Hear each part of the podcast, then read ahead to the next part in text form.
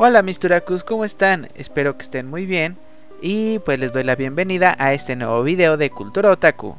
Eh, posiblemente muchos ya estaban esperando este tipo de videos porque les había comentado de que los podcasts o básicamente los videos que eran como podcast ahora los vamos a pasar a esta sección, ¿ok? Y pues la verdad es que tenemos cosas bastante interesantes como ya saben que es octubre, yo tenía preparados pues muchísimos videos aterradores, pero pues con todo lo que pasó pues perdí varios temas, eh, tuve que escribir nuevos y pues ya no es tiempo de lamentarnos, ¿ok? Así que vamos a hablar el día de hoy de algo bastante curioso que estuvo pasando estos días a través de Twitter. Y de hecho me parece que fue en Estados Unidos principalmente, pueden creer que diversos otakus en varias partes del mundo estaban supuestamente invocando a sus waifus y juzbandos. Eh, vamos a hablar de esto. Eh, aparte, supuestamente, de acuerdo a lo que estuve investigando, se supone que no son pues tu waifu ni tu juzbando, ¿no? Porque se supone que es un personaje que no existe. Eh, pero en esta ocasión, de hecho, se supone que estás invocando un tipo de demonio. Así que pues ya sin alargarme más, vayamos a hablar del tema del día de hoy. Eh, para comenzar a hablar sobre esto, eh, se supone que ya hay varias invocaciones en varias partes del mundo. Eh, dentro de algunos personajes que supuestamente han tenido avistamientos, está Sanwoo de Killing Stalking, el manga, Hawks de Boku no Hero Academia, Hisoka de Hunter x Hunter, eh, los dos primeros en Estados Unidos y Hisoka en Chile.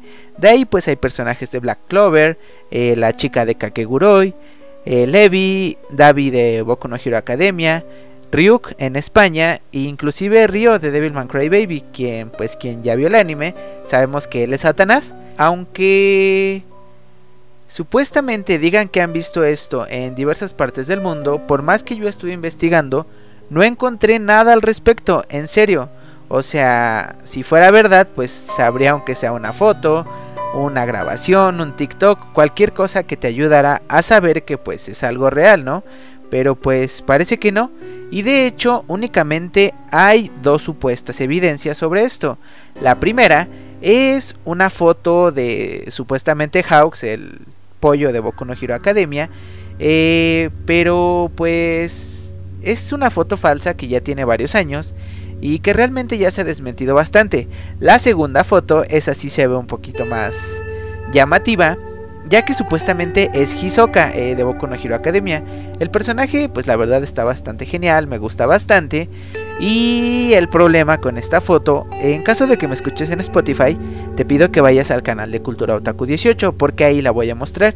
esta foto es una foto borrosa y podemos ver en medio a lo lejos a Hisoka con una pose que pues es típica de él. Eh, pero aquí el problema es como pues muchos videos de ovnis. Eh, esta foto está súper borrosa. Hisoka pues solamente lo puedes pues medio distinguir si es que has visto el anime o conoces al personaje. Pero pues supuestas personas que han estado jugando con Photoshop con esta imagen han demostrado que es falsa eh, y al final pues tú tendrás la última palabra, ¿no?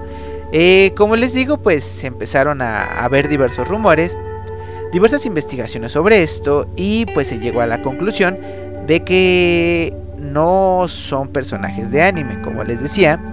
Eh, tú al hacer estas cosas estás invocando a un demonio. yo al ponerme a investigar un poquito más, supuestamente lo que hacen son unas creaciones mentales llamados tulpas.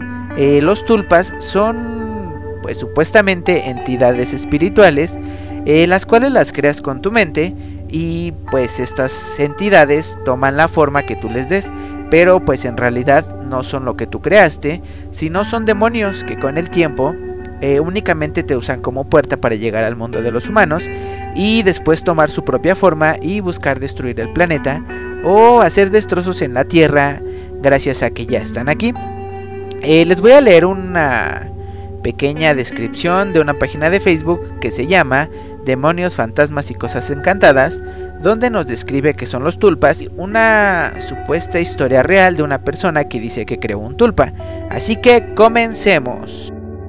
Un tulpa es una entidad espiritual creada por la psiquis del ser humano, tras cierto tiempo de meditación intensa, en el que la persona se concentra intensamente en plasmar ese objeto de su mente en el mundo palpable, con la disciplina suficiente, sería posible crear cualquier objeto que uno desee, manifestarlo en el mundo real directamente desde nuestra mente, incluyendo a entidades autónomas y conscientes, entidades con forma humana, animal o de cualquier cosa, incluso de apariencia monstruosa, a través de la visualización clara y sostenida del objeto o entidad que se desea crear, junto con otorgarle cualidades palpables y vivas, es posible llevarlo directamente al mundo real y pues se supone que con esta meditación estas personas es como han creado a sus juzbandos y a sus waifus y las han materializado en este mundo.